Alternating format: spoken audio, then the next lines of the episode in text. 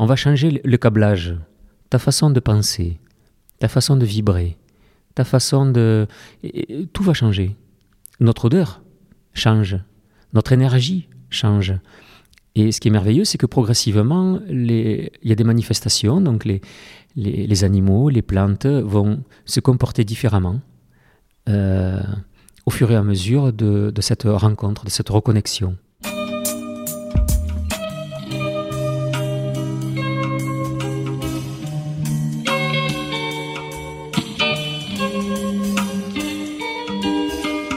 Bienvenue à tous sur Et surtout la santé, votre podcast lyonnais qui décortique des sujets de santé avec des spécialistes, avec des sportifs professionnels et parfois avec des patients aux histoires extraordinaires. Aujourd'hui, comme je vous le disais sur Instagram récemment, il va falloir ouvrir nos esprits car on va explorer un domaine qui sera peut-être pour vous aussi nouveau, mais si vous êtes thérapeute ou tout simplement intéressé par le soin, ça serait selon moi très dommage se priver de cette thématique.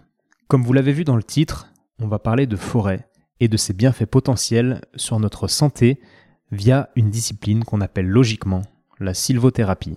Pour parler de cela, j'ai choisi de discuter avec Stéphane Boistard, non pas à cause de son nom, mais grâce à son expertise, car il est tout simplement une des personnes les plus légitimes en France pour parler de ce sujet.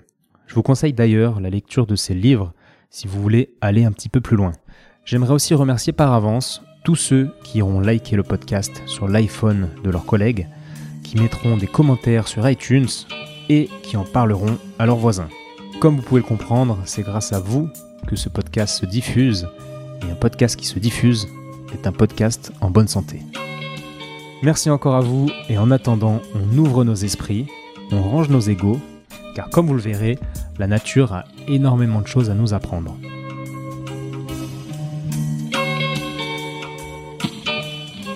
Bonjour Stéphane. Bonjour Étienne. Merci de me recevoir euh, aussitôt. C'est sympa de, t'être levé. Ouais. Alors du coup, euh, il faut que tu te présentes aux gens. Comment est-ce que tu te présenterais en... Allez, on va, on va dire une minute quoi. En une minute Ok. Euh... Ben, je ne saurais pas trop quoi dire. J'habite euh, dans la forêt et que je partage cette proximité ou cet amour de la forêt à travers euh, euh, les aspects de la forêt qui, soignent. Donc j'approfondis un peu les, remèdes euh, qui viennent de la forêt, notamment les remèdes de bourgeons d'arbres, la gémothérapie que j'ai appris et que je transmets, et aussi une approche sensible de la forêt, donc qui s'apparente à ce qu'on va appeler la sylvothérapie. Mais je ne sais pas s'il y a un mot à mettre dessus. Voilà. L'approche des, des arbres, hein. peut-être communiquer aussi avec les arbres, euh, rencontrer la, la, nature ou la terre d'une certaine façon. Bah super, ça tombe parfaitement parce que c'est c'est le sujet que je voulais aborder avec toi, les sujets en tout cas. Euh, donc tu peux nous décrire juste un petit peu qu'on comprenne, tu dis que tu habites dans la forêt, euh, est-ce que tu peux nous expliquer un peu ton, ton mode de vie brièvement? Euh, alors j'ai habité de différentes façons. Il y a quelques années, j'avais euh, j'avais mis en place un petit ermitage dans la forêt et j'habitais en parallèle dans un camping avec ma famille. Euh, ensuite, j'ai essayé d'habiter en roulotte, aux portes de la forêt. Et puis actuellement, c'est plutôt une maison, une maison qui est entourée de forêt. on de, il y a quelques milliers d'hectares de forêt, voilà, avec une petite rivière devant et une maison dans les bois. Ok. Ça, ça fait vraiment penser à, Henri David Taureau dont, dont, on va parler, ah. dont je suis euh, fan. Et euh, tu es à combien de kilomètres du premier village Pour aller acheter ton riz, par exemple, tu, tu fais quoi? Oh, c'est pas. Alors pour le riz, c'est un peu plus long. C'est 45 euh, minutes hein, en voiture, hein, parce que le, premier supermarché et les premiers magasins bio sont dans ce rayon-là. Mais sinon, le village est à 2 km, donc c'est pas très loin. Et les premiers voisins, c'est 300 mètres. Ok, donc t'es pas non plus en isolation extrême par rapport à la société. Non, non, non, non, non, rarement en fait. Hmm. Parce que c'est l'image un peu, je pense que certaines personnes peuvent avoir des gens qui, sont un peu dans les bois, ils, les imaginent coupés euh, du reste du monde, alors qu'en fait c'est peut-être l'inverse. Et là, je, peux témoigner que t'es es très normal, très humain et que tu dégages plein de bonnes choses. Parce qu'on est en ville. Mais euh, c'est vrai que par moment, par exemple, j'habitais un peu sur un ermitage où j'ai des amis qui sont ermites et là ils sont un peu plus loin, un peu plus éloignés en fait de la civilisation. Certains sont à une vingtaine de minutes de marche, on va dire d'un parking. Et là après il y a les voitures qui amènent vers, vers des endroits où il y a des commerces ou autres. Mais euh, oui, souvent maximum, c'est une vingtaine de minutes qu'on va avoir des lieux où on peut séjourner et rester euh, une durée indéterminée en fait. Hmm. Je vois. Et donc, euh, dans, ton livre, que je partagerai sur, sur Instagram, sur, un réseau hmm. social, que tu connais peut-être Pas trop, non. Pas trop Super. Et tu racontes que tu n'as pas toujours été, en tout cas si ouais, t'as pas toujours été aussi sensible envers la nature, tu as eu une sorte de, déclic à un moment donné, t'étais, euh, tu travaillais dans la forêt et tu racontes, je crois, à un moment donné que euh, tu as, géré des centaines de milliers d'arbres, mais t'as jamais vraiment été en connexion avec eux jusqu'à ce que tu aies un déclic. Est-ce que tu peux nous raconter un peu ce, tout ça? Ben En fait, euh, à l'école forestière, parce que je suis passé par une école forestière, hein, on t'apprend à gérer des forêts. Et en, gestion de forêt, en fait, un arbre est presque un futur objet. Donc euh, c'est presque c'est une planche, c'est un meuble, c'est euh, c'est du bois de chauffage. Hein. Et donc on parle en termes d'objectifs, en termes voilà. La, majorité des forêts sont gérées comme ça pour avoir du bois et euh, certaines pour avoir un peu des forêts de, loisirs et d'autres des forêts qui protègent un peu l'érosion de, de montagne ou autre. Mais la principale vocation, la principale orientation, c'est la gestion du bois. Et du coup, euh, ben, j'étais, je comprenais pas. Euh, souvent, j'embêtais mes profs d'ailleurs, parce que même en, botanique, on nous donnait des noms d'arbres, des noms d'herbacées forestières, et je comprenais pas euh, pourquoi on les apprenait. Je leur disais, mais à quoi ça sert? Mais il faut apprendre ce nom, puis tu apprends l'autre, puis tu apprends l'autre, et puis tu vas, tu vas apprendre que certaines vivent ensemble, et puis ça va aider à, ce que tu comprennes la forêt pour la production de bois. Et moi, je disais, non, non, ça m'intéresse pas je veux comprendre autre chose, je veux connaître autre chose, mais je ne sais pas quoi. Et donc ça a été une exploration. Jusqu'à jusqu'à me rendre compte que finalement c'est un écho de alors tu as cité euh, Taureau, mais ça pourrait être Snyder, ça pourrait être il y, a, pas mal d'auteurs qui m'avaient influencé, qui m'avaient poussé dans cette voie forestière, et donc je me suis dit est-ce que c'est vraiment de la gestion d'arbres que, que, je souhaite faire? Et hum, un de mes premiers postes, ça a été en Corse, et là, ça a été une révélation pour moi, dans le sens où euh, il y avait des anciens qui étaient là, qui avaient une certaine relation à la nature, hein, qui soignaient avec les plantes. Et hum, j'ai aussi à ce moment-là pris contact avec un, monsieur euh, qui fait de l'ethnobotanique, qui s'appelle Pierre Liotagui, et qui m'a incité, qui m'a invité vraiment à aller non pas faire que récolter des, connaissances pour les marquer ou les enregistrer quelque part, mais peut-être pour aller interroger les anciens intérieurement.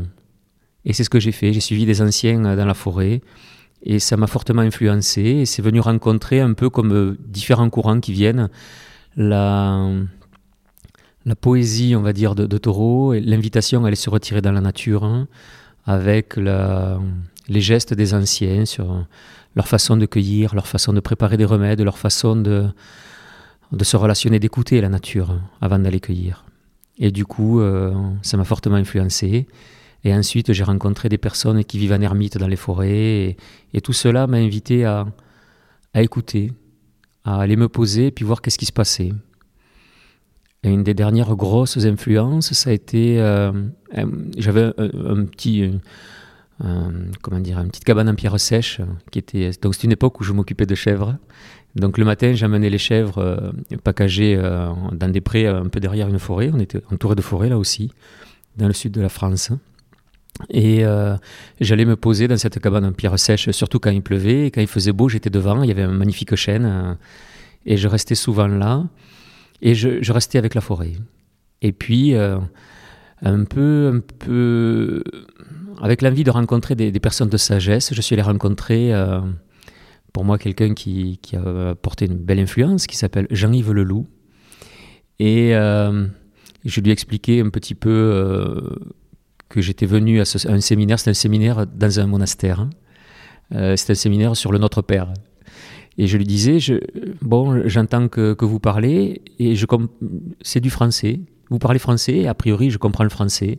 Et en même temps, je, je serais incapable de vous dire de quoi vous avez parlé. je me laisse bercer par les mots et, et je lui avais pas parlé de forêt en fait, euh, pas encore, je n'avais pas parlé de grand chose. il m'a dit ok, il n'y a pas de problème. Et il m'a dit mais est-ce que se, retirer dans les bois, est-ce que méditer avec un arbre, ça vous parle? Ou peut-être même prier avec un arbre Ou laisser l'arbre méditer en vous Ou prier à travers vous? Et euh, ça a été un... Donc il m'a pas dit grand-chose de plus. Mais quand je suis retourné, ben, j'ai regardé peut-être la forêt ou le chêne qui était devant la cabane en pierre sèche différemment. Et puis, ça a été, une invitation à, créer un petit ermitage dans la forêt, une petite, euh, cabane de retraite. Et puis ensuite, c'est un chemin qui, a continué, donc en alternant, en ayant un pied dans le, entre guillemets, dans le monde, puisqu'à ce moment-là, j'accompagnais des, après les chèvres, j'ai accompagné des, enfants qui étaient en difficulté euh, que je recevais et que j'amenais dans la nature. Et, et ces temps de retrait, d'écoute, et de voir qu'est-ce qui se passe. Qu'est-ce qui se passe quand euh, c'est cette voie de, l'hésicasme L'hésicasme, c'est c'est, la paix, la paix intérieure. Est-ce que tu peux aller méditer avec, avec le ciel, avec les étoiles, avec l'arbre, avec la fleur, avec l'oiseau? Et moi, j'avais un super lieu de méditation qui était un, lac très calme, donc en, plus avec le taureau un peu comme taureau, j'étais, j'étais pas très loin du village, mais à la fois en, retrait. Et, euh, et je pouvais méditer avec le ciel dans le ciel, le ciel qui se reflétait sur le lac, les, montagnes sacrées du pays Qatar, c'était en Pyrénées, qui, étaient en face ou qui se reflétaient selon, euh, selon l'humeur du vent, selon l'humeur du ciel, selon l'humeur de la terre, hein, selon l'humeur de l'eau, selon l'humeur des arbres, des plantes aussi qui, qui parfois m'appelaient et me disait ben, reste avec nous et il se passe quelque chose. Et il s'agissait de, de voir quand il se passe quelque chose d'extérieur, de, se mettre en, phase peut-être avec ça. Et quand il se passe rien de particulier à l'extérieur, de voir comment à l'intérieur il y a ce lac, cette montagne, ces arbres, et, ce que ces paysages amènent en fait. Hmm. Ça, ça, me parle bien tout ce que tu dis, mais pour en arriver là, comme tu dis, il y a, enfin toi en tout cas, tu as eu tout un chemin avec des gens qui t'ont influencé le long de ce chemin. Mais euh, déjà quand tu étais en école, du coup, tu avais cette, euh, cette envie de quelque chose que, que l'école ne t'apportait pas. Oui. Et, et d'où est-ce que cette envie de base venait, selon toi? C'est difficile à dire, hein, parce que maintenant, je crois même plus en, au fait que je suis comment dire, un être humain avec ce corps. En fait, il y a ce corps. Et il y a. Euh, tu vois, j'ai, j'ai fait. Euh, gamin, déjà, quand j'avais des difficultés avec euh, mes parents. Déjà très tôt, j'ai dit à mes parents il y, y, a de la souffrance. J'avais des difficultés avec mes parents, en tout cas relationnelles. Et je sentais que le monde n'était pas fait pour être violent, ou pas fait pour être dur, ou pas fait pour être froid. Il y avait autre chose, mais qui ne se manifestait pas trop dans le monde. Et donc très tôt, j'ai dit à mes parents, écoutez, je, pense que vous n'êtes pas mes parents. Il y, a, quelque chose d'autre qui est là et je vais vous appeler par vos prénoms. Bon, je me suis fait engueuler. Et, euh, et donc du coup, comme la première tentative n'a pas bien marché, ben, je me suis dit, puisque ce monde, a priori, que je vois, que je perçois est assez dur, donc j'avais 6-7 ans, je me suis dit, est-ce qu'il n'y a pas d'autre monde à explorer? Donc, euh, dans un, géo de l'époque, c'était dans les années 80, euh, je trouve un grand oiseau. C'était un condor, je ne le savais pas. Je le décalque. Et euh, je le mets au-dessus de mon, de mon oreiller dans, le lit, enfin au-dessus du lit, et je lui demande chaque soir de m'amener dans d'autres mondes, dans ces mondes qui sont, euh, qui sont chauds, dans ces mondes qui, qui nourrissent l'être, dans ces mondes euh, avec mes mots d'enfant. Et chaque soir, je m'en vais dans, dans, des dimensions autres, dans des espaces autres. Et au petit matin, j'accepte à ce moment-là de vivre dans ce monde et le soir de, de voyager dans d'autres mondes. Et D'ailleurs, ce qui a été marrant, c'est que quelques années après, au Pérou, je l'ai croisé ce condor. Il est vraiment apparu dans le ciel euh, de façon complètement étrange. Et voilà, quelques années après, donc mes parents, malgré leur résistance, ont finalement cédé sur le fait que je les appelle par leur prénom. Et j'ai continué à explorer jusqu'à c'est fait progressivement, mais il y, avait la certitude, il y a toujours eu la certitude que le monde que les, des adultes me présentaient que le monde que actuellement les médias souhaitent présenter n'est pas le monde. C'est une vision qui est absolument euh, euh, superficielle et c'est comme si on m'invitait ou nous invitait à regarder d'un côté euh, quelque chose alors qu'il y a un grand paysage qui est de l'autre côté. Et donc l'idée c'est de à certains moments d'avoir fait ce retournement ou de savoir intérieurement qu'il y avait, qu'il y avait ce grand paysage et de tout faire. De tout faire. Je me suis dit, ça, sinon ça sert à rien de vivre. Hein, j'ai essayé une voie suicidaire, j'ai, essayé quelques trucs comme ça en me disant, c'est, pas possible. Et finalement, jusqu'à, rencontrer euh, les premiers espaces de ce paysage. Et si ce chemin a été un peu long, euh, maintenant, je, partage aussi pour que pour certaines personnes, en fait, il euh, n'y ait pas à faire passer par, des chemins un, peu, un peu délicats, un peu. Voilà. Et tu penses que tu peux faire peut-être gagner un peu de temps, entre guillemets, aux gens Parce que toi, tu étais déjà, du coup, très ouvert quand tu étais petit, en recherche de quelque chose, et, et, la nature est venue un peu nourrir ce, cette quête de, de quelque chose. Mais quelqu'un qui s'est jamais posé ces questions, mmh. sur, pas enfant en tout cas, et qui se les pose peut-être de manière superficielle, mais qui subit entre guillemets la vie euh, euh, mm. capitaliste, consumériste dans laquelle on est. E-, est-ce que tu crois que c'est pas euh, extrêmement difficile de, de trouver cette, cette, sensibilité en, soi quand on a ce, ce passé-là L'idée, peut-être, c'est de, de savoir que c'est là. Et il y a quelques, il y a des témoins j'en fais partie, mais il y en a plein d'autres qui sont là. Et donc, euh, quand la personne, quand, il y a un décalage suffisamment fort ou un appel suffisamment fort à se dire, OK, je, peux me rendre compte que le monde des objets, une voiture, un métier, des relations ou autre, ne m'apporte pas de, bonheur. Quand je me rends compte que j'ai souvent peur ou je suis souvent stressé. Quand je me rends compte que quand je suis heureux, mais l'instant d'après, je suis plus heureux. Il y a, il y a du plaisir et du déplaisir quelque part. Il y a quelque chose d'autre que je sais intimement qui existe. Et à ce moment-là, il y a, un élan que rien ne peut arrêter. Et dans cet élan, chacun peut le faire à tout moment, à tout âge. Et il y a des êtres qui apparaissent, animaux, végétaux, humains, euh, des rencontres, parce que nous dégageons une certaine énergie et il y a un écho dans l'univers à cette énergie. Et pour certains, c'est un chemin qui est un peu fulgurant, comme s'ils prenaient un ascenseur dans une montagne. Pour d'autres, c'est un cheminement un peu plus lent, comme si on montait, on gravissait le, flanc d'une montagne. Mais il y a, toujours un écho dans le monde, à, du moment que nous acceptons cette part intérieure qui dit Tu as le droit d'être pleinement heureux. Tu as le droit de toucher à l'amour non pas aux sentiments amoureux, non pas à des relations qui vont être agréables ou désagréables, mais à une qualité paisible qui se déploie et que tu perçois par moments quand tu regardes un beau coucher de soleil, quand tu touches un arbre, quand tu te laisses toucher par quelqu'un tout en douceur. Il y a vraiment une qualité qui est là et qui nous rappelle ce que nous sommes. Et si nous oublions, il y a quelque chose de merveilleux qui est un cycle humain. C'est-à-dire que dans la journée, nous avons l'impression d'avoir une vie qui est ce qu'elle est, peut-être d'être un personnage.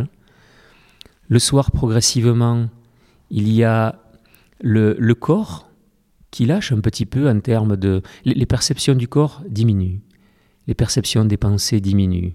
Et là, nous, nous pouvons nous autoriser à autre chose et nous pouvons avoir même différents corps, nous déployer, voler dans, différentes directions. C'est ce qu'on va appeler le temps du rêve. Et ensuite, il y a encore un relâchement, les perceptions, les sensations, les images euh, relâchent encore un petit peu dans l'espace des pensées et il arrive quelque chose de très paisible.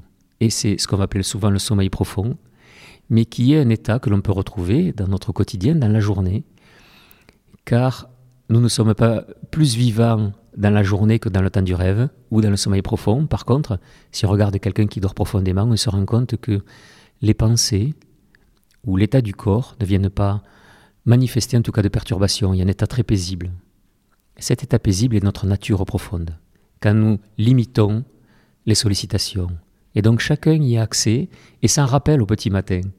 Et donc nous avons le choix d'endosser le costume de je suis cette personne, le personnage, hein, cette personne qui travaille, qui fait ci, qui fait ça, ou alors, ou alors il y a un élan intérieur tellement fort que je vais aller chercher trouver et accueillir euh, toutes ces, ces, indications qui vont m'aider à revenir à ma nature profonde.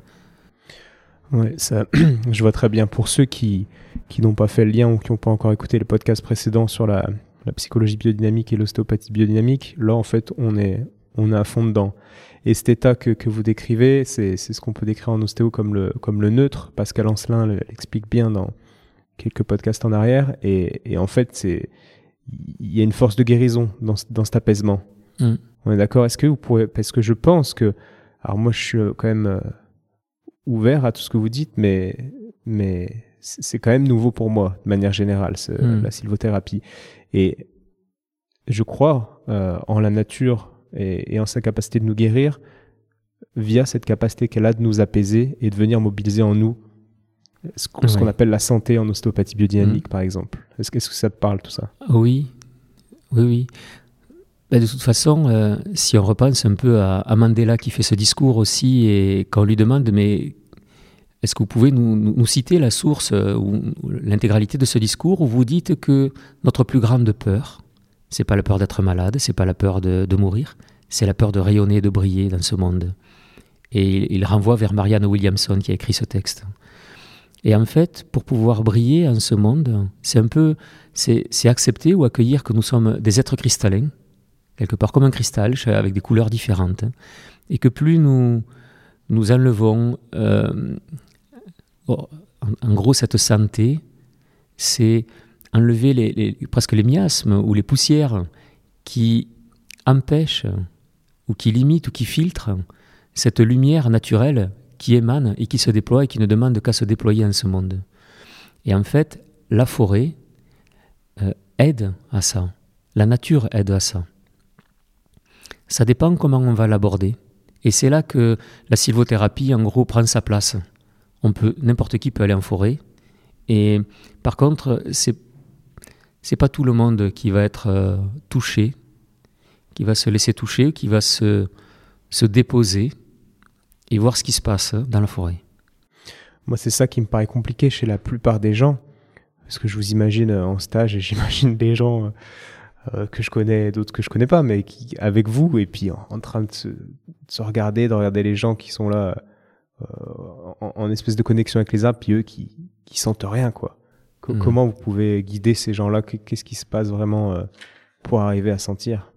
Par expérience, parce que maintenant j'accompagne des personnes en forêt depuis plus de 20 ans, par expérience, et c'est quand même hallucinant, j'ai remarqué que, alors au départ, je faisais quelques journées. Maintenant, on fait des, euh, la sylvothérapie se décline en quelques heures. Des personnes qui vont quelques heures dans la forêt, qui ont des, invitations, ils font des, séquences de, de 20-30 minutes. Et actuellement, moi, je suis plutôt sur la retraite dans la forêt. Donc, on va se retirer de une à deux semaines, voire trois semaines dans la forêt, en silence. Mais que ce soit quelques heures, ou quelques jours, ou quelques semaines, euh, j'ai remarqué, et ça j'étais très surpris, que les personnes, souvent qui arrivaient de ville avec une certaine énergie, alors elles arrivent, et puis c'est marrant parce que la forêt semble sur l'instant se dire Mon Dieu, mais qu'est-ce que tu nous amènes? Les animaux se cachent, enfin c'est vraiment très marrant. Mais ce qui est assez hallucinant, c'est qu'il y a comme un calage intérieur. C'est-à-dire que quelqu'un qui va arriver de la ville et qui dit, par exemple, je, viens un week-end, donc on va faire peut-être une journée, le soir on dort dans un gîte, le lendemain c'est une journée, ça c'était, certaines personnes font comme ça, quand c'est pas des retraites dans la forêt intégrale. Et euh, on se rend compte que la première demi-journée, il y a comme quelque chose qui se dépose, qui se transforme. Et très rapidement, une ouverture se crée. C'est-à-dire que là où tu serais surpris, c'est que c'est plus la même personne qui rentre dans la forêt le premier jour que celle que tu vas rencontrer après la première demi-journée ou après la première journée. Il y a quelque chose qui a complètement changé et il y a pour moi l'aspect reconnexion en fait à la nature, c'est un terme double, c'est-à-dire reconnecter dans le sens euh, je me rapproche et je, je, je connecte, je, je, touche quelque chose peut-être que, que j'avais perdu de vue ou perdu de, perdu de cœur, ou perdu de je ne sais quoi. Je ne sais pas quel organe peut observer ça. Et donc, je reconnecte. Mais la reconnexion aussi, principalement, c'est comme une déconnexion. En tout cas, c'est comme si nous étions avec un standardiste intérieur qui dit Tiens, as un câble branché là, et on va changer le câblage. Ta façon de penser, ta façon de vibrer, ta façon de... tout va changer. Notre odeur change, notre énergie change. Et ce qui est merveilleux, c'est que progressivement, il y a des manifestations, donc les, animaux, les plantes vont se comporter différemment euh, au fur et à mesure de, de, cette rencontre, de cette reconnexion. Mais ce n'est plus la même personne. Et le rôle aussi de l'accompagnant, c'est d'accepter et d'accueillir chacun avec ses propres rythmes. Et de ne pas enfermer la personne, par exemple, si on passe deux ou trois jours en forêt, ou les gens qui font des retraites en forêt, nous on fait des retraites dans, euh, dans le sens un peu des, diètes euh, qui se font dans les des diètes chamaniques qui se font en Amérique du Sud ou en Amérique du Nord. Euh, si quand on vient dans la forêt, la personne, par exemple, le deuxième jour, si j'imagine que je vais rencontrer la personne que j'ai vue la veille, je l'enferme dans quelque chose. Si par contre j'arrive comme un animal, et je viens et je sens, je sens d'abord l'espace, et je sens ensuite la personne dans ce qu'elle est, euh, eh bien, je m'adresse à elle comme quelqu'un de nouveau. Et des fois, d'ailleurs, il est difficile de leur, euh, de leur parler avec leur prénom, parce que même sur l'instant, on ne sait même pas si l'identité qu'ils avaient avec ce prénom est toujours d'actualité. Donc on arrive vraiment à pas de loup, et avec, euh, en souffrant à chacun la liberté de, de, se redécouvrir. Et c'est ce que nous devrions, nous pourrions faire dans notre société. Chaque jour, nous sommes nouveaux. Chaque matin, tu vois, à un moment, j'étais euh, J'étais, euh, on s'occupait d'un ermitage avec ma compagne pendant un temps, un ermitage dans, les garrigues du, du Gard. Et euh, donc on était tous les deux, chacun dans une chambre, un bout, un, bout l'autre à l'autre bout de l'ermitage. Et, euh, et, le matin, on accueillait le soleil qui se levait. Et donc c'était très tôt, il devait être 3 heures, je pense, du matin. Et, et j'étais en train de faire cet exercice que j'avais, lu dans Eckhart Tolle, qui était de, se mettre en posture du chat. Donc, c'est-à-dire que intérieurement, tu, as l'attention sur les souris sont les pensées. Et à chaque fois qu'il y a une pensée, tu tiens une pensée. Une pensée. Au départ, ça défile vite. Des fois, ça défile tellement vite, tiens une pensée du passé ou une pensée du futur, qui donne des petites teintes. Puis progressivement, ça ralentit. Et puis, ça ralentit encore. Et peu de temps avant que le soleil se lève, il y a, il y a eu l'observation qu'il n'y avait plus vraiment de pensée. Les pensées qui étaient flagrantes, elles avaient été observées, elles avaient ralenti fortement. Les pensées qui étaient sous-jacentes avaient ralenti fortement, avaient même presque disparu. En étant observées, tout cela avait un peu disparu. Il y avait comme un blanc à ce moment-là, comme un rien. Mais comme un rien qui est rempli. Et puis, progressivement, un peu plus tard, est arrivé comme... J'ai eu l'impression d'être comme un train en tout cas comme une gare plutôt, où le train rentre dans la tête. Hein. Et avec la locomotive, euh, c'était euh, Je suis. Et le, premier wagon, c'était Stéphane, ou Ce corps, je ne me rappelle plus exactement, et ensuite Dans ce monde. Et j'ai pu voir arriver comme un train au ralenti dans une gare cette euh, identité matinale que par habitude nous endossons très rapidement. Et il y a la possibilité d'avoir une respiration entre le réveil et le temps actif d'accueillir euh, quelque chose qui est ouvert et qui va générer pour toute la journée euh, une, forme de disponibilité tellement grande et que par respect, on ne va pas aller euh, trop entacher en allant de façon compulsive chercher de l'information sur un ordinateur ou autre. en prenant le temps de l'accueillir parce que c'est tellement paisible, c'est tellement euh, rayonnant qu'on a envie de, pouvoir partager aussi, euh, de laisser ça simplement rayonner dans le corps, sur les pensées et auprès des êtres que nous croisons. Ouais, c'est parfait parce que l'effet que tu disais sur les animaux, ce, rayonnement, cette vibration, on, va le voir aussi sur les gens autour de nous oui. et sur ce qui nous, ce qui nous vient. Alors moi, ça, ça me parle beaucoup. Après, j'aimerais que tu t'expliques, tu disais aussi que les plantes avaient un comportement différent. Oui. Euh, est-ce que tu peux expliquer ça qui paraît un peu, euh, un peu loin potentiellement quoi? On peut pas imaginer facilement une plante qui va changer son comportement. quelqu'un qui n'est pas dans, dans ton Ouais. monde, entre guillemets Est-ce que tu Ouais. pourrais expliquer? Bien, euh, en fait, depuis, euh, alors depuis maintenant quelques années, est-ce que tu sais depuis combien de temps euh, on a enregistré que les, les- les plantes, disons, réagissaient à des stimuli, on va dire, émotionnels Enregistrés avec une machine? Ah, alors. Peut-être que tu l'as lu les- dans le bouquin, mais... Ah ouais, dans le bouquin. Alors, je sais que dans le bouquin, tu prends l'exemple euh, des antilopes. Alors, moi, je l'avais vu avec des girafes qui vont manger les feuilles d'acacia qui libèrent des, des phéromones ou quelque chose, qui indique aux autres feuilles d'acacia de sécréter une toxine pour, ouais, pour que les antilopes, une fois qu'elles arrivent là, elles- elles- ça soit toxique, quoi, qu'elles aient plus euh, ouais. à manger les- ces feuilles. Et puis, aussi la communication via, via les racines et, et- et les Ouais. champignons. Alors ça, c'est plus récent, les racines et les champignons, les, les antilopes ou les girafes. ça, je dirais 90, les années ça, c'était 90. les années 90, exactement. 1990. Ouais, ouais. Hein? Voilà. En fait, si on remonte un peu dans le temps, dans les années 60, donc Cliff Baxter, qui travaille sur les, la, la détection de mensonges, donc euh, enregistre des, des informations et qui va développer, euh, il va travailler sur l'intelligence émotionnelle des plantes jusqu'à sa mort. Et euh, donc, on est dans les années 1960. Mais 1890, donc un siècle auparavant, on a Bose qui travaillait sur les ondes radio, qui a été en gros l'inventeur des ondes radio. Et ensuite, c'est venu en Europe avec, euh, je ne me rappelle plus, je crois que c'est Marconi ou quelque chose comme ça. Euh, donc Bose enregistre euh, les, des, des réactions des plantes à des stimuli violents, doux ou autres. Et donc, pas mal de traditions savent que, notre environnement parle. Ta question me rappelle un peu dans un voyage aux Philippines, je suis dans la jungle avec une petite communauté de guérisseurs, on est allé donc dans la jungle.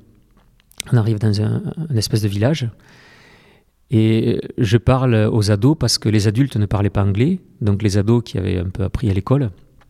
J'ai dit est-ce que vous parlez aux plantes ou est-ce que vous communiquez avec les plantes? Et l'ado semble pas me comprendre. Alors j'essaie euh, de changer de mots, de, de- de reformuler. Et en fait, elle semble pas me comprendre. J'ai dit, écoute, je sais pas comment te le dire. Elle m'a dit, mais moi, je, je sais pas comment te comprendre. Est-ce qu'il se peut qu'on ne communique pas avec les plantes? C'est comme si tu lui demandais est-ce que vous parlez entre vous euh, Voilà, c'est ça. Ouais. Elle dit, tu, tu communiques en permanence avec les plantes. Tu, tu- tu es connecté à la nature. Tu Bah. es la nature.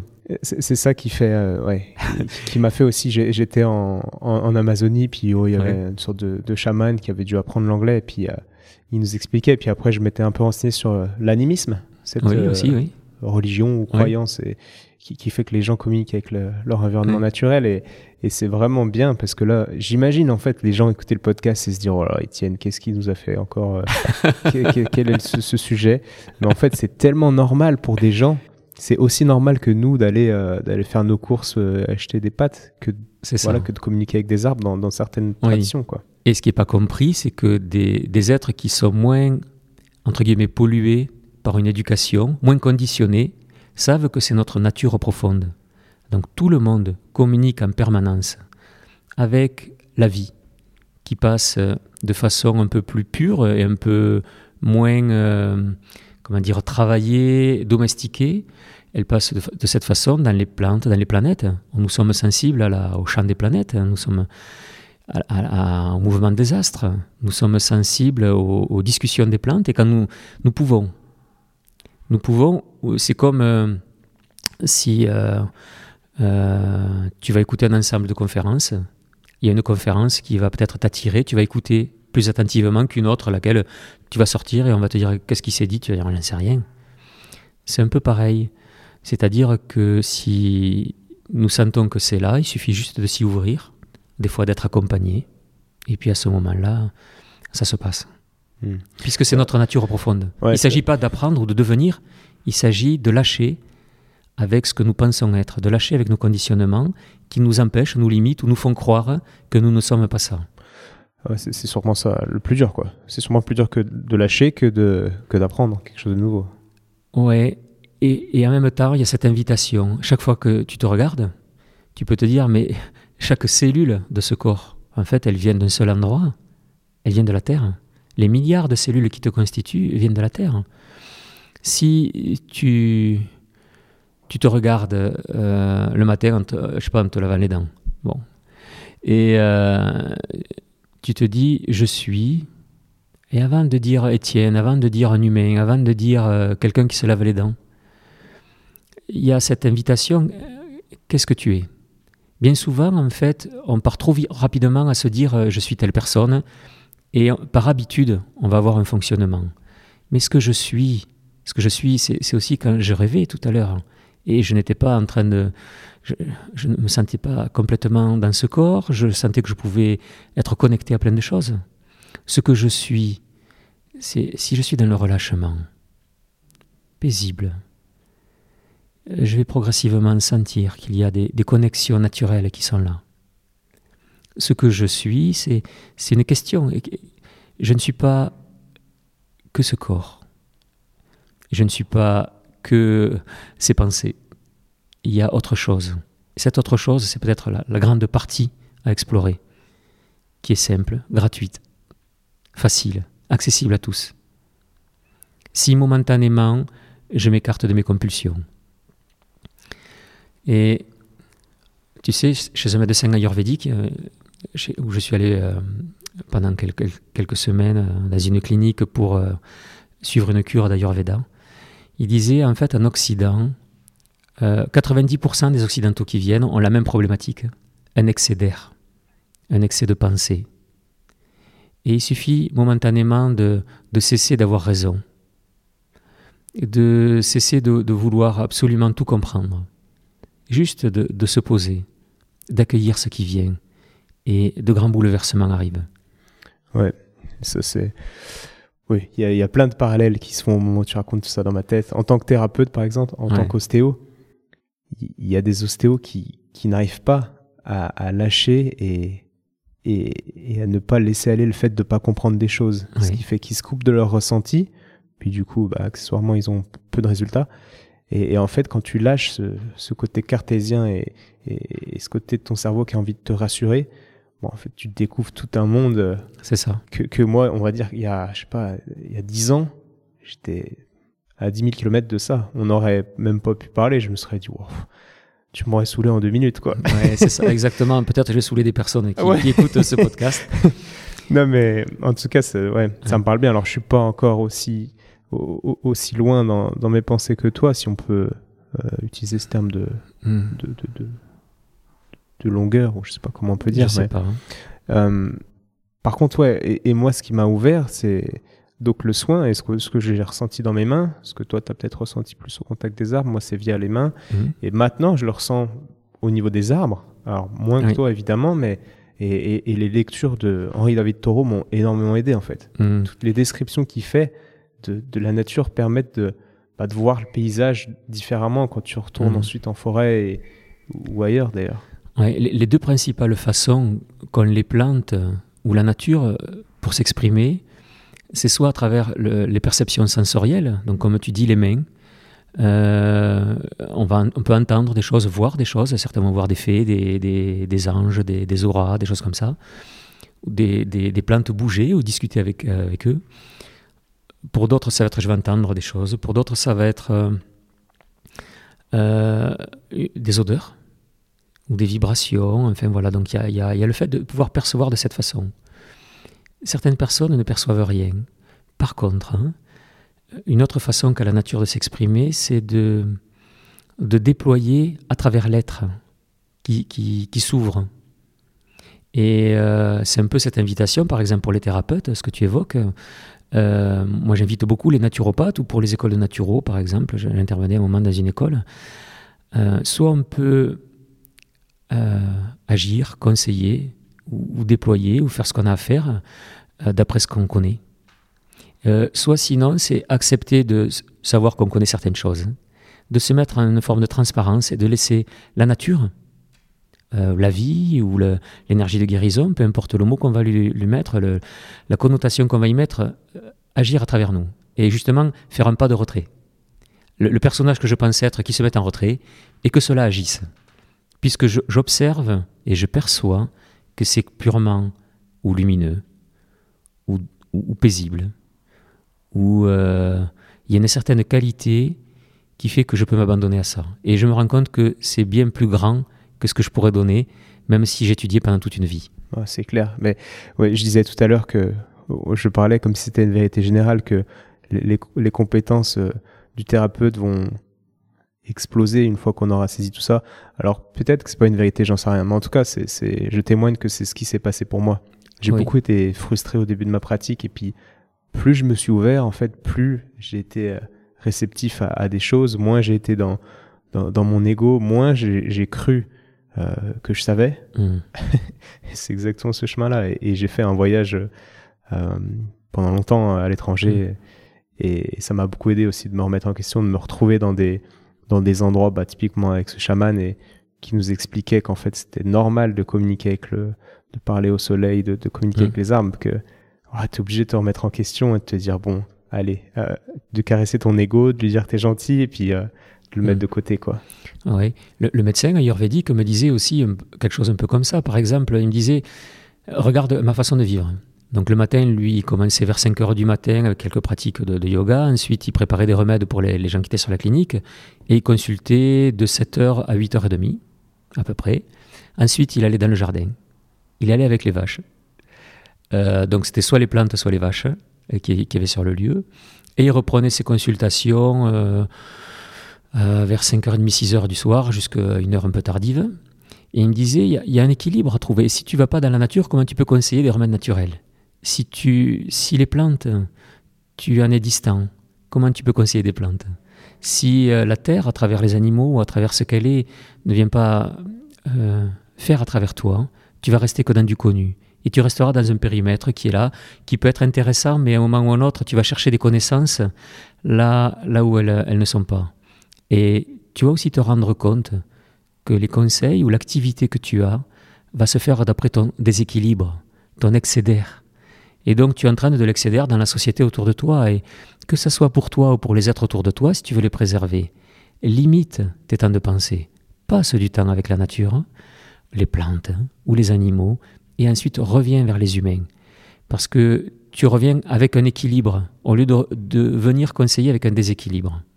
Et si tu n'es pas heureux, ne, conseille pas aux, personnes comment elles pourraient être heureuses. Sois d'abord heureux. Sois, et ensuite, quand tu commences à être heureux, sois la joie.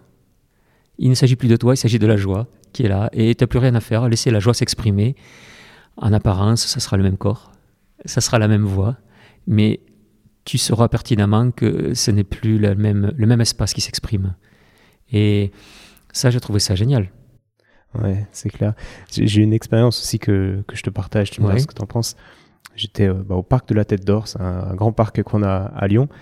Et puis, euh, bah, je faisais la sieste, j'étais avec ma copine, on faisait une sieste où je lisais, bref, je sais pas. Puis à un moment donné, il y avait on était sous un arbre, à moitié au soleil, à moitié sous un arbre qui était immense.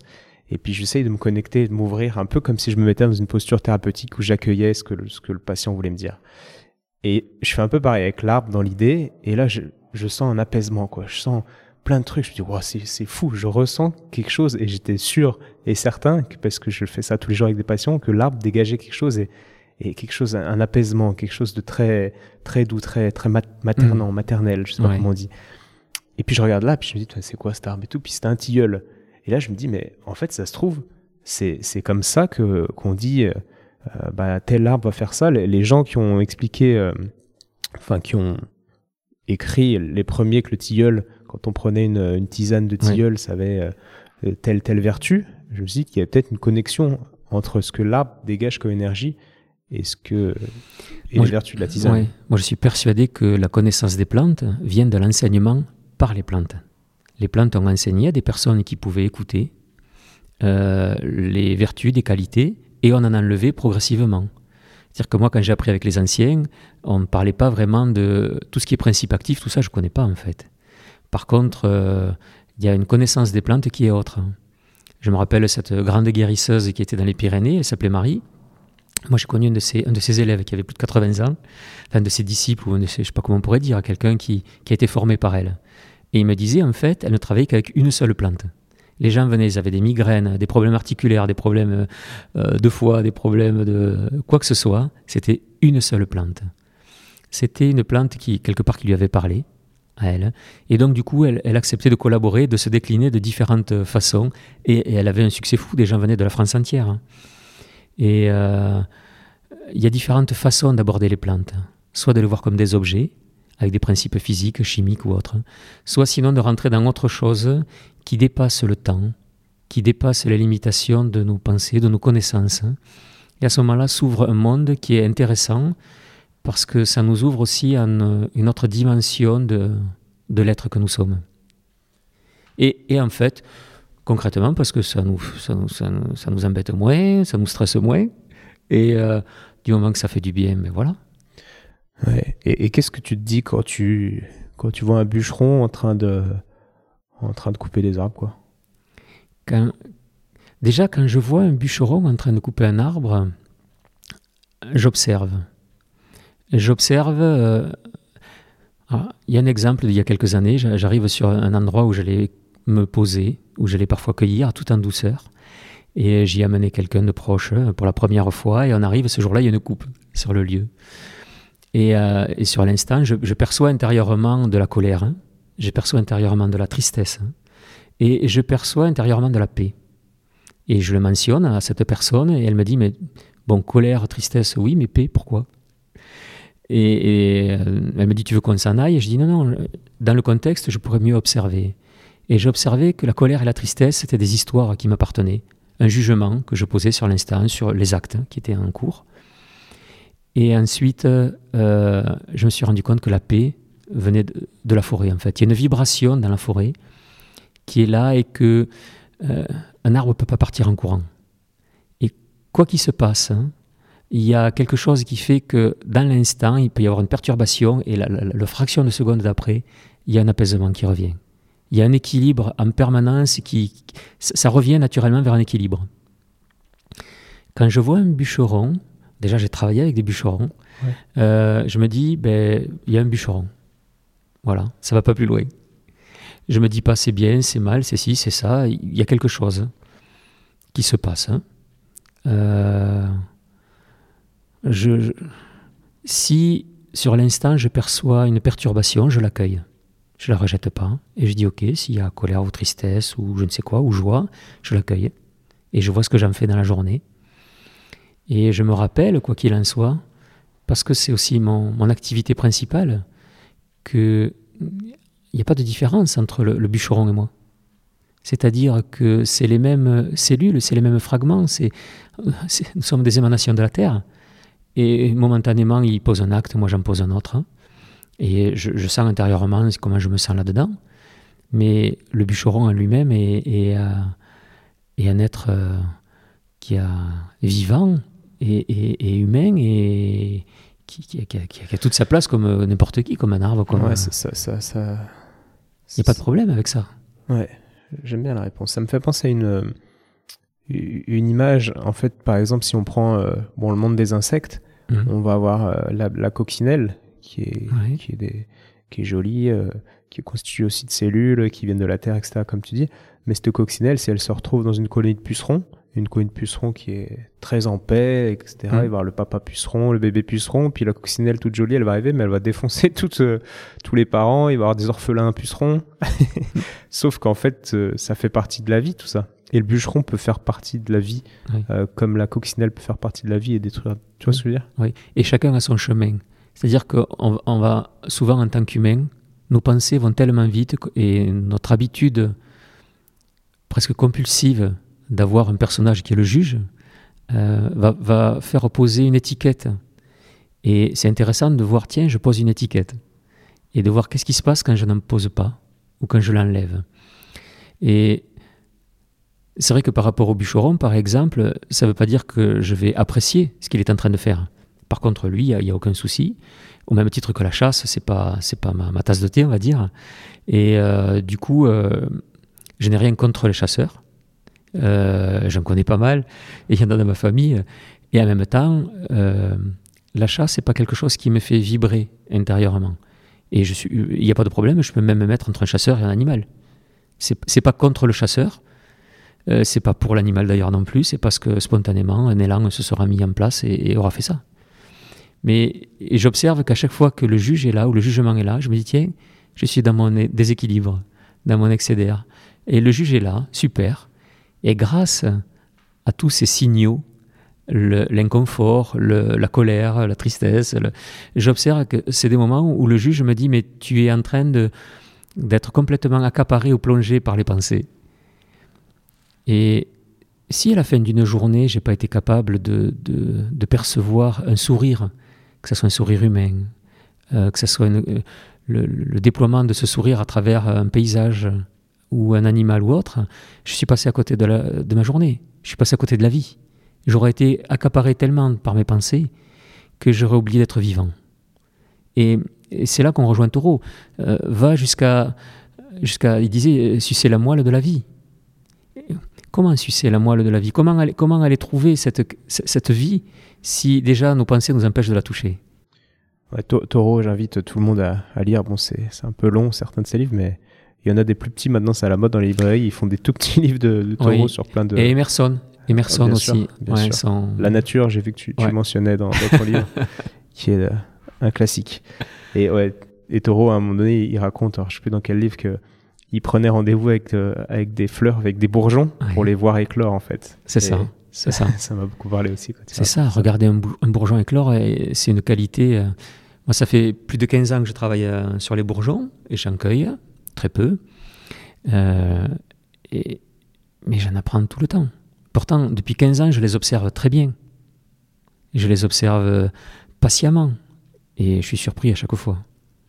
Tellement de, tellement de nouveautés, tellement de, d'apaisement dans l'observation et dans l'observation qui n'est pas une observation botanique, qui est comment, euh, à un moment ou à un autre, tiens, en ostéopathie, euh, on le sent aussi, que qu'on soit, euh, j'imagine ostéopathe, mais en tout cas la personne qui, reçoit de, l'ostéopathie, tu sens que ça, résiste un petit peu, puis au moins ça fait. Ah bah oui, on sent. ça respire. on sent très très bien. Ouais. Eh bien, il se passe ça aussi, mais l'idée c'est qu'à ce moment-là, il y a un contexte et, qui fait que on va pas se lever d'une table, mais au moment où ça respire, il y a euh, cet écho naturel de la paix qui, qui, qui nous traverse reçoit un écho dans le monde qui nous environne, et à ce moment-là, il y a une paix ambiante qui reste stable tant que nous restons dans cet espace-là. Pas l'espace physique, mais l'espace dans cette qualité-là. Alors qu'au bout d'un moment, chez l'ostéo, il va dire, bon maintenant, vous pouvez vous lever tranquillement, euh, tu vois.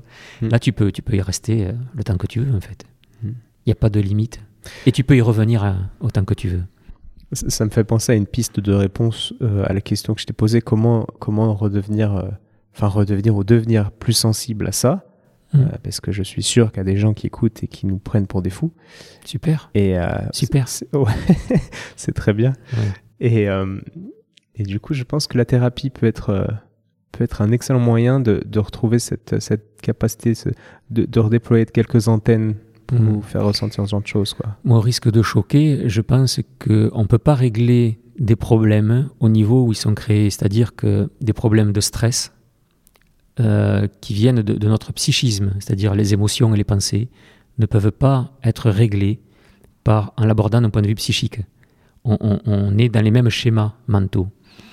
Et par contre, il y a d'autres euh, modes thérapeutiques qui touchent d'autres plans de l'être et qui vont nous aider euh, de façon plus profonde ou plus radicale. Et c'est vraiment cette invitation que faisait notamment Taureau. mais pour ça, ça nécessite d'en baver suffisamment pour que l'appel soit suffisamment fort. Ouais, et bah ça c'est quelque chose qui, qui, qui me tracassait pas mal parce que je suis pas très d'accord avec ça. Le fait de, devoir en baver beaucoup. Mais j'en parlais avec euh, François Levin, qui est, qui est celui mm. qui a créé des écoles de psychologie biodynamique en France, et il m'expliquait son parcours et lui me disait, et j'étais content, il me disait, j'étais pas en souffrance, il était en mode hippie, un peu, il voulait explorer, c'était dans les mm. années euh, post-68, je crois. Oui. Et, euh, et je disais, putain, je suis content parce que enfin quelqu'un qui, qui explique qu'il n'y a pas besoin d'être au fond du trou pour renaître. Et puis, et moi, moi ça, ça, me va bien comme discours, quoi. Juste l'envie d'explorer qui te permet ensuite de développer des antennes et sans avoir besoin d'aller, euh, de faire une dépression euh, et, d'être au bord du suicide, quoi. C'est pas ce que j'évoquais. Ok. En fait, je dis pas qu'il s'agit de plonger pour pouvoir remonter et se soigner. Je dis qu'il s'agit d'avoir un moment ou un autre l'appel suffisamment fort pour accepter des changements qui doivent être radicaux. Sinon, euh, c'est quelque chose un peu de mondain qu'on va faire euh, un peu le week-end et retomber dans un environnement qui, qui justement qui nous laissent dans nos schémas habituels.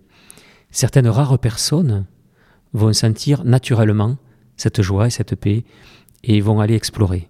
Mais elles sont très rares. La majorité d'entre nous, tu regardes en France, 95% de la population vit en contexte urbain. En contexte urbain, il y a effectivement le, monde des pensées favorisé. Il y a quelque chose qui fait que d'une certaine façon, le fait d'être heureux, la majorité du temps, pour la plupart d'entre nous, est conditionné à un contexte extérieur.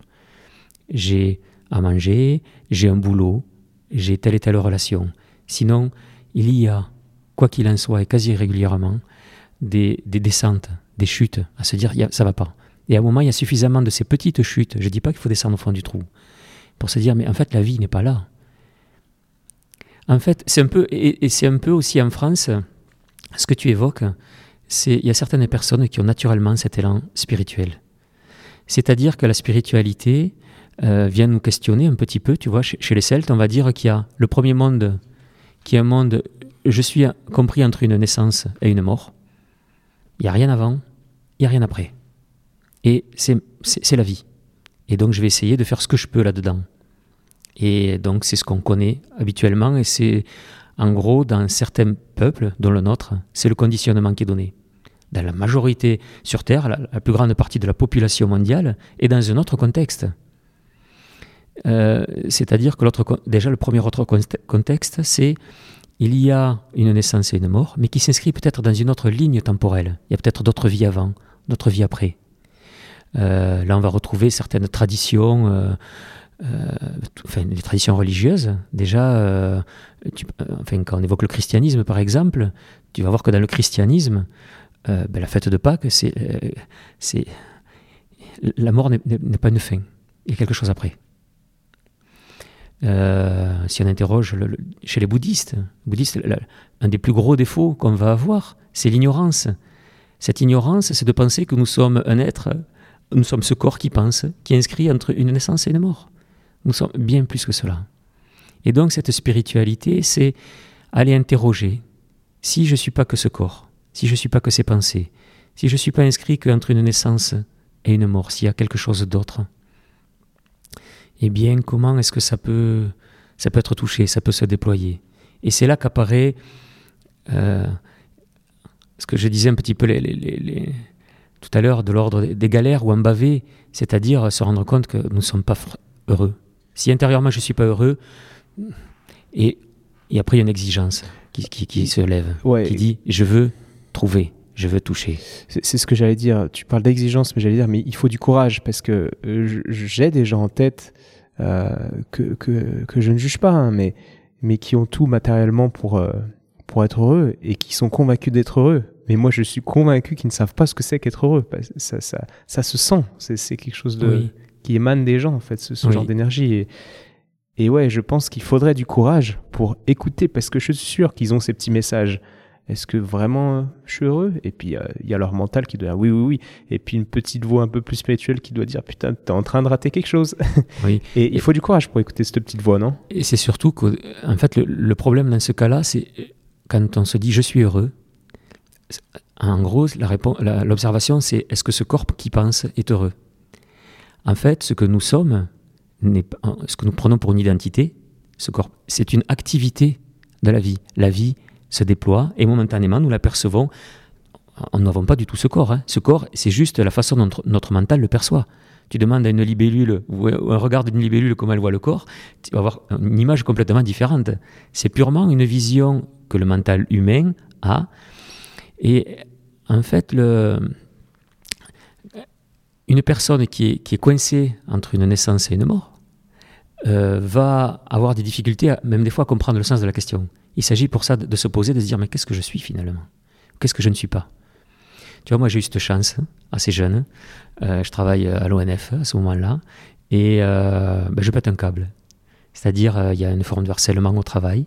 C'est un moment où j'ai des problématiques de santé, et euh, donc j'ai un collègue de travail qui est mon voisin en fait, euh, et je lui dis écoute viens euh, donc, viens, donc je suis seul dans la maison à ce moment-là. Je dis viens viens dans, ma chambre là je vais me coucher et je sens que ça va vraiment pas. Donc il vient, il m'accompagne jusqu'à la chambre, je m'allonge et, je sens que j'ai tellement mal intérieurement, la, tête me fait un peu mal. Euh, je sens que je suis perturbé en fait, je sens que le, corps pétille et je lui dis donc ferme les volets euh, de la fenêtre s'il te plaît. Et donc quand je lui dis ferme les volets de la fenêtre, les mots qui sortent c'est euh, ouvre la porte de, de l'avion. Un truc de ce style, tu vois. Et donc il me regarde un peu bizarrement, il me dit mais qu'est-ce que tu me dis? Et donc je veux lui répéter mais ferme les volets. Donc il y a une partie de moi qui, perçoit clairement la pensée, qui est très claire, ferme les volets. Et c'est cette même partie qui observe que le mot qui sort, c'est euh, ben, style le, radiateur de l'avion est, bleu. Ah, me dit, mais qu'est-ce que tu me racontes? Donc c'est une époque où on ne parlait pas encore d'AVC. Hein et euh, il me dit, mais qu'est-ce, qui t'arrive? Et je veux lui répéter la phrase, ferme les volets, mince, tu comprends pas. J'observe, quoi qu'il en soit, que les mots qui sont sortis auparavant. Mais là, ce qui sort sur la troisième reprise, c'est que et je me rends compte qu'une partie du visage est paralysée. Je le perçois intérieurement. Je perçois que les mots qui sortent ne sont pas ceux qui sont pensés au départ. Et bon, progressivement, donc, la moitié du corps s'est paralysé et progressivement, donc, comment dire, la, les yeux se ferment et la perception s'arrête. Sauf qu'avant de s'arrêter, ça continue à penser. Sauf qu'avant de complètement s'arrêter, je perçois mon corps allongé sur le lit, mais je le perçois n'étant pas dans mon corps. Et je me dis, après coup, même quelques années après, je me suis dit, mais même c'est bizarre parce que, en fait, si je me vois, euh, qui est-ce qui voit Avec quels yeux je vois quand je vois mon corps du dessus? C'est pas mes yeux, puisque mes yeux sont restés sur le corps. Je me suis dit, mais qu'est-ce qui, qui se passe quand je continue à penser, mais que mon cerveau continue à rester dans le corps? Qui est-ce qui pense? Qu'est-ce qu'il voit? Je passe à travers un mur. C'est formidable. Et là, ça m'a complètement bouleversé, c'est-à-dire quand je suis revenu, euh, je me suis dit, waouh, mais qu'est-ce que je suis? Et là où je pensais que j'étais ce corps qui pense, je, pensais que j'étais Stéphane, euh, à ce moment-là, garde forestier, euh, père de famille, autre, je me suis dit, waouh, il y a ce corps, effectivement, il y a un cerveau, effectivement, mais il y a autre chose qui pense. Et c'est tellement proche habituellement que j'ai l'impression euh, que tout ça est, cumulé et on peut, le, comme des diapositives, on peut les écarter. Ça a été merveilleux. Ouais, c'est merveilleux. Tout, le monde n'a pas la chance. C'est une expérience de sortie de corps, en fait, là, que tu décris, tout simplement. Oui, mais c'est pour ça que j'en témoigne, parce qu'il y a de nombreux témoignages maintenant à travers ah les expériences de mort imminente ou autres. Mm, mm. Et donc, du coup, euh, il y a des moyens maintenant, sans avoir besoin de faire ces expériences-là euh, de façon accidentelle, euh, de pouvoir percevoir que nous ne sommes... Parce qu'en fait, au-delà de cette qualité d'observation, il y a une paix, une tranquillité, et que j'avais jamais touché. Et je me suis dit, waouh Et à partir de là, c'est pas parce que j'en ai bavé, parce que j'ai fait des dépressions aussi ou ça. Tout ce qui était avant, style les dépressions ou autre, c'était des quelque part des décalages entre la nature profonde qui disait je suis là et mon incapacité à pouvoir la connecter ou même à l'entendre. Et euh, à ce moment-là, il y a eu un tel déclic que je me suis dit ma priorité maintenant c'est d'aller cheminer et explorer.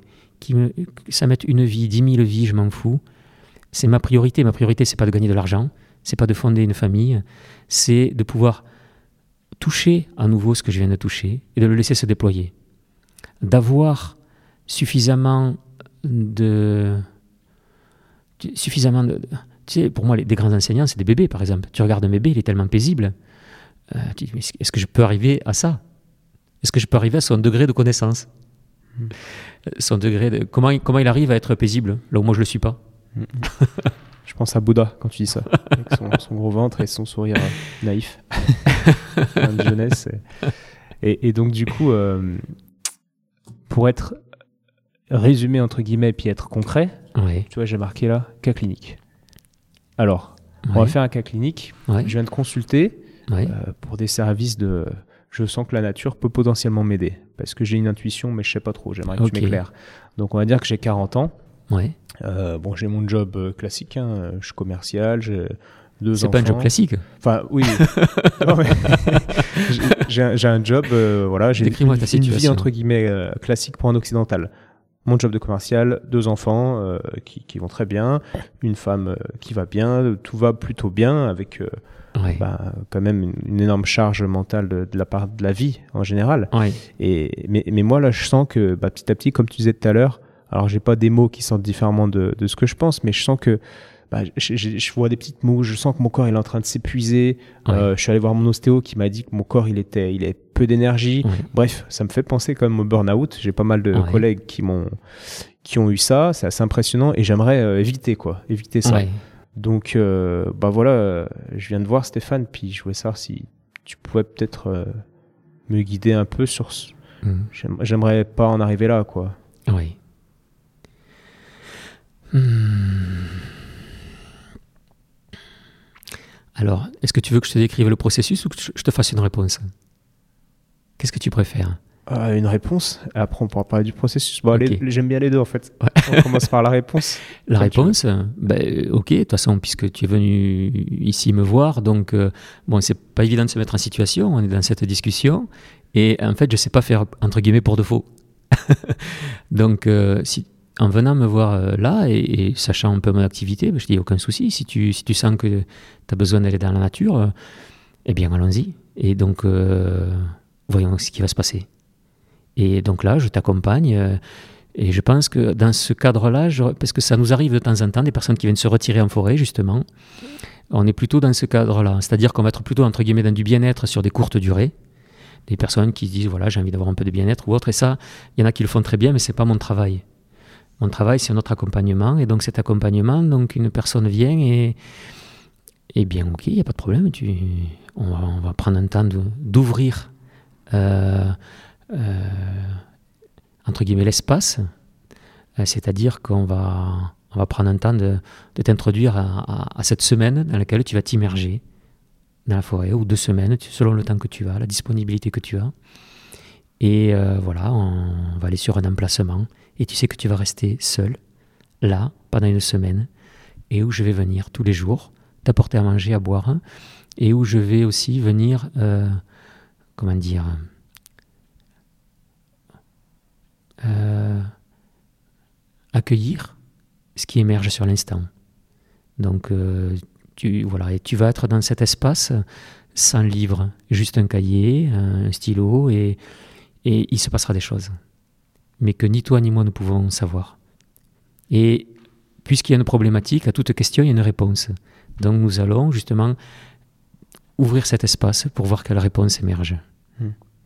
Bon, hashtag biodynamique, encore, c'est génial je sais pas dans quel ordre je le mettrai notre entretien par rapport aux autres, mais et donc tu as des petites cabanes pour revenir encore dans le concret, tu as des petites cabanes comme ça où les gens peuvent rester? Alors euh, pour l'instant, j'en ai pas de cabane. Hein. Donc les personnes viennent avec une tente où on peut prêter aussi des tentes. Il y a des propriétaires forestiers qui nous ont ouvert leur emplacement, leur forêt. Et donc on fait ça et dans l'idée, j'aimerais bien qu'à un moment ou autre émerge un lieu ou, plusieurs lieux. Euh. mais voilà, pour l'instant, on le fait euh, voilà, dans le Tarn ou dans les Pyrénées. Et le, voilà, les personnes euh, ben voilà, restent une, une, semaine, 15 jours. Ou et, et s'il pleut pendant, pendant 5 jours, 5 jours sur 7, ils restent dans la tente Alors, les personnes restent sur leur emplacement. C'est-à-dire sur une, une, petite placette qui fait la taille peut-être de, chez toi, de, la cuisine ou, du séjour. Donc tu bouges pas de là en fait. Ah d'accord, tu vas même pas. Euh, tu es en retraite euh, dans la forêt. Ok, je On t'invite à ne pas aller marcher. Après, il n'y a pas de comment dire d'obligation. Tu n'es pas enfermé. Tu n'es pas. Il n'y a pas de. Il a pas de, de barreaux. Euh, il n'y a pas de. Il y a pas de mur. Il n'y a pas de. Tu vois. C'est. Et même s'il y en avait, il y a, y a, Tu as la possibilité, euh, si vraiment ça va pas, de sortir de là. Mais vu que tu viens me voir pour un burn-out, vu que tu viens écouter quelque chose, l'invitation c'est de se poser pour écouter. Et si vraiment c'est trop dur de s'opposer, ben, peut-être marche un peu. Mais voilà, l'invitation est plutôt dans cet ordre-là. Ok. Donc tu n'as rien. Qu'est-ce qui se passe hein? Déjà, dans ta vie, peut-être c'est jamais arrivé que tu te sois posé quelques jours sans rien avoir à faire. On vient t'apporter à manger. Hmm. Il y a eu le confinement, donc c'était bien. Oui, mais tu, avais, tu faisais le repas. c'est vrai. tu, allumais, tu allumais ton ordinateur, tu lisais, tu faisais différentes choses. Est-ce que pendant le confinement, tu étais capable de te poser pendant une heure sans rien faire? Rien que ça. Une heure. C'est pas, c'est pas long, surtout si tu estimes qu'il n'y a pas grand-chose à faire. Rares sont les personnes capables de le faire. Une heure, juste sans rien faire. Sans se dire, il y a quelque chose d'important. La seule importance, c'est de respirer, d'accueillir la vie.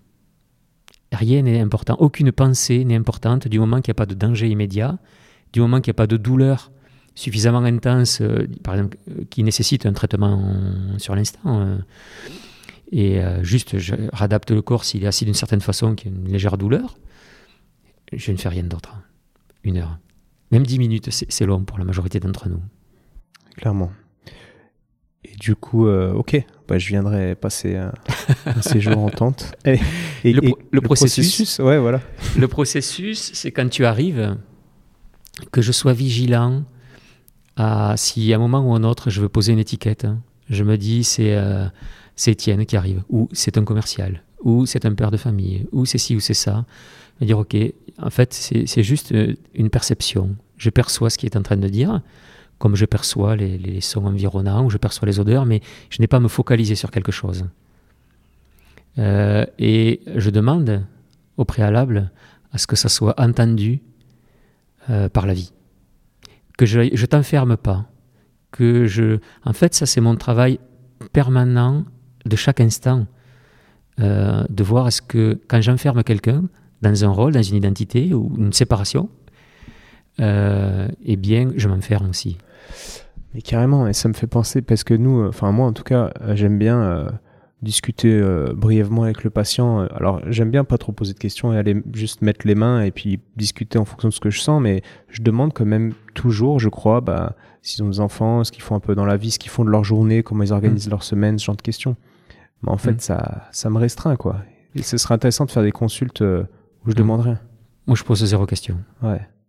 Je pose zéro question et de toute façon, s'il y a quelque chose qui a envie d'être exprimé, exprimé sera exprimé. On a un peu de temps. Et c'est différent de la gémothérapie ou un conseil sur la santé naturelle. Hein. Donc là, tu c'est autre chose la, la demande. Euh, mais il n'y a aucune question à poser. Et quoi qu'il en soit, la personne, si elle a envie de se présenter, elle peut donner son prénom, si elle a envie de donner un prénom. Certains donnent un surnom, des fois, parce qu'ils se rendent compte que sur l'instant, c'est cette identité qui est là. voilà. Ou... Ce qui est intéressant aussi, c'est que chaque personne. C'est-à-dire que je sais aussi pertinemment que quand tu vas venir me voir, me demander ou me parler, euh, la forêt est, déjà présente. Je sais pertinemment que la démarche intérieure est déjà présente. Tu viens me voir, c'est qu'une étape de ce parcours qui, est déjà, qui a déjà émergé quelques heures, quelques jours ou quelques semaines auparavant. Donc c'est qu'une étape parmi d'autres. Et euh, jusqu'à maintenant, toutes les personnes qui sont rentrées euh, en forêt pour une retraite sont rentrées en ayant peur. tous peur, moi le premier. Euh, et du coup, c'est vraiment intéressant. Mais on ne sait pas de quoi. C'est pas forcément d'un animal, d'un ci ou d'un ça. Hein. C'est une, inquiétude. Il va se passer quelque chose, on le sait pertinemment. On a rendez-vous, il, y a, comme une part de l'être qui dit Enfin, nous allons nous, nous rencontrer un petit peu plus nous allons nous laisser l'espace pour nous rencontrer. Et donc là, il se passe vraiment quelque chose. Quoi qu'il en soit, tout, le monde a une, forme d'appréhension. Et donc, sur l'instant, j'entends les mots de la personne, mais qui des fois sont juste cette appréhension qui a envie de se formuler, euh, ou le fait de se rassurer. Je suis telle personne, je suis telle identité, avec tel rôle. Ok, très bien, je l'accueille. Et c'est accueilli, c'est mis entre nous. Comme on mettrait un feu entre nous, on met ça entre nous, et c'est bien. Ouais, non, c'est super bien. Désolé, du coup, je pense à, d'autres trucs. Ça me donne plein d'idées, là, notre discussion. je mm. m'imaginais euh, aller faire un tour, puis moi-même rester trois jours tout seul, euh, juste avec un cahier. parce qu'au final, euh, si on, on, a envie de le faire, enfin, le faire seul, quoi. C'est très différent, parce que moi, j'avais l'habitude de plutôt de me retirer seul, et j'ai fait une, justement une diète de forêt, une retraite en forêt, accompagnée. Et en fait, la grosse différence, c'est que quand j'étais seul, déjà, tu t'occupes de ta partie, entre guillemets, survie. C'est-à-dire que si tu dois faire un petit feu, bah, tu vas chercher du bois, tu, l'alimentaire, le ci, le ça, l'eau. Euh, tu, quelque part, tu as, tu as peu d'écho euh, d'un humain qui vient t'écouter. Tu peux parler aux arbres ou au ciel ou à la terre, et ça, c'est encore différent. C'est vraiment très différent de le faire seul que d'avoir un humain qui vient te rencontrer, parce que quelque part, c'est comme si tu, chaque jour que tu vas voir l'humain, si tu le perçois différemment, c'est toi tu, as un écho qui te dit Ah oui, chaque jour je suis un peu différent. Et la façon de penser la façon d'aborder les choses est complètement différente, par expérience. Tu vois, tu peux le faire hein, et tu vas te rendre compte justement, ce qui serait intéressant, c'est que tu le fasses. Tu te retires par exemple trois jours et que tu, tu ailles faire une retraite accompagnée pendant trois jours et de voir effectivement s'il y a une différence ou pas. Ouais, mais je la, je la sens déjà la, différence. Euh, en effet, si tu t'occupes de, ton feu, de machin, t'as as le mental qui est pris là, là, là, et puis c'est pas les mêmes choses, quoi. c'est pas du tout la même énergie, clairement. Ok. Et il n'y a pas le même contexte sécurisant. C'est-à-dire que le travail aussi de l'accompagnant, c'est de générer aussi. Euh, il y, a un esprit du lieu. Il y a les plantes. Y a, on, perçoit et puis on perçoit vraiment les états des personnes. Non, et puis d'accueillir, comme tu dis, d'avoir quelqu'un qui, qui, accueille ce que tu dis, qui, qui fait que ça va faire résonner quelque chose en toi derrière, c'est énorme. Non, non, mais je, vois, je vois très très bien la différence. Et c'est intéressant, même pour toi qui es ostéopathe, de, de faire. Euh, ce serait intéressant même de, ou d'accompagner ou d'être dans la forêt parce que, en fait, tu, tu, peux percevoir ce que tu ressens avec tes mains. Tu te rends compte que tu peux le percevoir à 200, 300, 400 mètres. Tu, tu continues, tu es connecté. En fait, quand nous, les personnes rentrent en, retraite dans la forêt, nous sommes 24 heures sur 24 en lien avec ou les, différentes personnes. C'est. Euh, il y a, j'allais dire, un toucher subtil là-dedans. Il y a une. Y a une une écoute subtile. Je ne sais pas quel sens euh, opère dans ces cas-là, mais euh, il y a vraiment la perception des, êtres. Et nous, de jour comme de nuit, on peut aller à proximité pour voir si tout va bien. Sans forcément être perçu ou vu. Hein. Ouais, on va organiser un stage euh, d'ostéopathie, silvo, de silvo-ostéopathie. Avec joie. Voilà. Avec joie. On dépose le nom. Avec joie, très intéressant pour les ostéopathes de voir l'approche du corps qu'ils peuvent avoir en sortant de là. Mm-hmm. Ton corps est complètement euh, différent. Les, les... Et ce qui est super aussi, c'est que toutes les personnes qui viennent, le regard change. Le, pétillement du regard, le, la peau euh, change, la rythmique de, parole, la rythmique des silences. Euh, il y a vraiment des changements flagrants. Mm. Et c'est pour ça qu'on appelle ça aussi une diète, comme ça se fait. Parce que c'est pas juste une retraite. Hein. C'est-à-dire qu'on invite les personnes à se préparer un peu avant, une pré-diète. Hein au niveau alimentaire.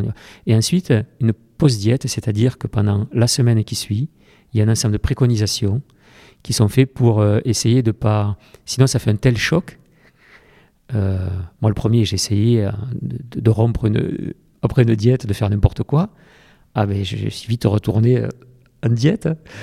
Et, on a régulièrement des personnes qui, des fois, n'en tiennent pas compte, qui nous appellent un jour ou deux jours après en disant Mais ça va vraiment pas parce que, parce que ça continue d'agir. Et il y a un ensemble de précautions à avoir. Ça, fait partie de. C'est comme un ostéopathe qui dit en sortant euh, Vous aviez un problème de dos, commencez pas à soulever des charges lourdes, quoi. C'est un peu le même registre. Ouais, ouais je, vois, je vois bien l'idée, ouais. ouais, Bon, super. Bon, bah pour ceux qui écoutent, euh, là, ça y est, je suis parti dans les pensées. On, va pas trop tarder, sinon je vais te partager 10 000 idées, puis on va, je vais s'arrêter. Je voulais quand même insister sur le fait que la, forme qui a été évoquée aujourd'hui, c'est la forme qui me convient maintenant après euh, une vingtaine d'années d'accompagnement de, personnes dans la forêt. Au départ, c'était de l'animation, après, c'est devenu une forme qu'on va appeler plutôt thérapeutique. Et donc, il y a une différence entre de l'animation et un accompagnement thérapeutique. Et qu'il y a, il y a tout un ensemble de propositions qui existent pour les particuliers, pour les groupes, pour les entreprises, il y a des propositions qui existent tant de une à deux heures que jusqu'à plusieurs semaines. Ce qui a été évoqué là, et bon, je te remercie de m'avoir laissé la parole et permis d'exprimer, mais je souhaiterais quand même euh, évoquer qu'il y a, où que vous habitiez, à proximité de chez vous, euh, des personnes qui peuvent accompagner euh, une, un retour ou une reconnexion, en tout cas, à la nature. Chacun avec sa façon de faire, ses particularités et, et son expérience. Et voilà, donc il y a. Euh, il n'y a pas une seule forme, il y, en a, y a une multitude. Bien sûr. Et petite dédicace au passage euh, pour les Lyonnais. Si je suis là, c'est grâce à un ami commun, du coup, euh, Serge. Oui, Serge. Serge Mang Joubert, donc M-A-N-G, plus loin J-O-U, bah, Joubert. Vous verrez, qui, qui accompagne aussi en forêt, si besoin. Complètement. Donc, qui est sur Lyon et qui est très investi aussi. Il y, a, il, y a, en gros deux grosses structures qui sont en train de se mettre en place au niveau national. Ça se structure pour les accompagnants et les guides donc de sylvothérapie et de Shinrin-yoku, donc qui est, on va dire, la, une forme un peu plus codifiée et héritée euh, d'un, fonctionnement plus japonais. Hein, euh, euh, Et donc il y a une fédération qui s'est mise en place notamment qui s'appelle Un chemin vert, alors VERS, vert. Il y a une page Facebook, un site internet, et il y a un gros travail qui est fait où Serge est très impliqué justement. Et donc il y avait vraiment un gros gros travail qui est fait depuis maintenant quasiment deux ans. Et euh, voilà, donc c'est aussi euh, un clin d'œil vers eux. C'est génial. Parce qu'un coup, j'avais cette idée de faire un podcast sur la civothérapie parce que je sentais que ça. Oh, je sais pas, ça me parlait quoi. Puis j'ai repensé à Serge qui faisait ça. Et du coup, on allait boire un café, c'était tôt, 8 heures à côté de chez moi dans un café et, et à l'arrière, euh, sur la table arrière, donc moi, Serge était un peu en retard. Bon, voilà. et, euh, et, je vois une femme qui faisait des papiers euh, d'une association qui s'appelle Courir pour elle, qui, qui, lutte contre le, enfin, pour, qui prévient, qui essaie d'informer pour prévenir le cancer du sein, peu importe. Et donc, je parle avec cette dame et tout, et, et la discussion fait que ça débouche sur un podcast là qui est déjà en ligne avec Sarah, qui est une femme qui a eu un, un cancer du sein et qui nous raconte son, son changement de, de, vision de la vie suite à, à cette étape. Et, euh, et, à la fin, c'est très émouvant. Elle explique qu'elle regarde euh, une petite tige et, et qu'elle s'en émerveille. Enfin bref, ça relie complètement ce qu'on ce qu'on est en train de dire. Enfin bref, c'est hmm. vraiment cool de voir ces coïncidences qui font que. Et puis du coup, Serge m'a donné ton, ton contact, je t'ai appelé, tu m'as dit OK, puis là, peu de temps après, on est là. C'est, hmm. je trouve ça génial. bon bref. C'est tout. Et il y a vraiment tout un type euh, d'approche, hein, plus ou moins euh, à, la science, à l'art. Ce qui est intéressant avec la sylvothérapie, c'est qu'on va vraiment. Euh, il y a vraiment dans, dans, les personnes qui pratiquent cela, qui accompagnent, en fait, il y a des sensibilités plutôt vers l'art, plutôt vers la spiritualité, plutôt vers la science, plutôt voilà. Et donc du coup, il y a vraiment tout un panel et euh, vous avez la possibilité de trouver, euh, si vous écoutez là maintenant euh, ces mots par, à travers ce podcast, vous avez la possibilité de trouver un accompagnant qui correspond à vos, questionnements vos chemins intérieurs ou vos peut-être à certains besoins du moment. Et puis s'il n'y en a pas, ben c'est que, que peut-être vous avez aussi à marcher quelque part tout seul en forêt et vous laisser inspirer vous laisser rêver. Hein, pour moi, une des plus grandes pratiques de sylvothérapie, euh, vraiment une des plus grandes à laquelle j'invite la majorité des personnes, c'est de faire une sieste au pied d'un arbre. C'est vraiment pour moi une, des grandes pratiques. Il se passe tellement de choses à ce moment-là. Hmm. ouais, je repense à l'expérience du, du tilleul, du coup. Oui. Ouais. Trop bien. Merci beaucoup Stéphane. Donc, on n'aura pas parlé de, de gémothérapie, donc l'art de guérir avec les, les bourgeons, quoi. Mhm. Mais peu importe, je voulais parler de sylvothérapie en fait, donc c'était voulu. avec joie. ok, trop bien. Peut-être qu'on en refera à l'occasion quand je viendrai te voir en stage dans, dans les Pyrénées. Ouais.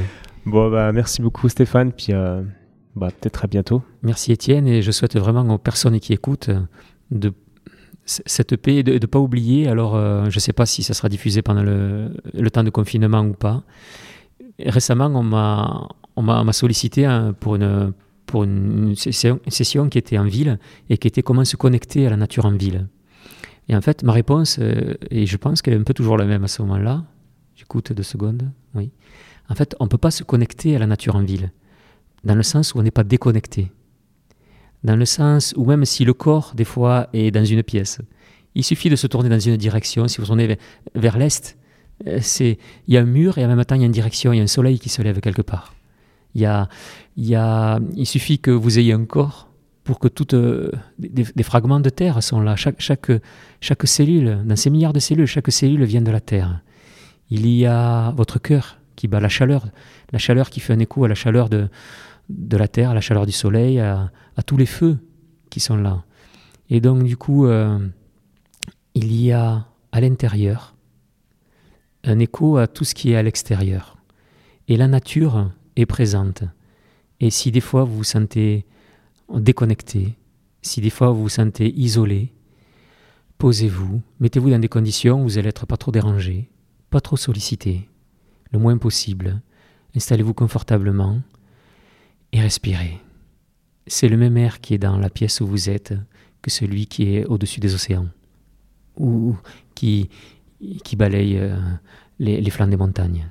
Et vous pouvez à chaque instant y revenir, où que vous soyez. Il n'y a aucune limite, aucune limitation. Et il y a là-dedans de la paix il y a là-dedans de la lumière et de la chaleur. Et naturellement, ça se déploie dans chacune de vos cellules. Naturellement, ça se déploie dans, dans chacune de vos pensées. Et moins vous y faites obstacle, hein, et plus cela est présent. Voilà. Parfait, merci. Merci Étienne.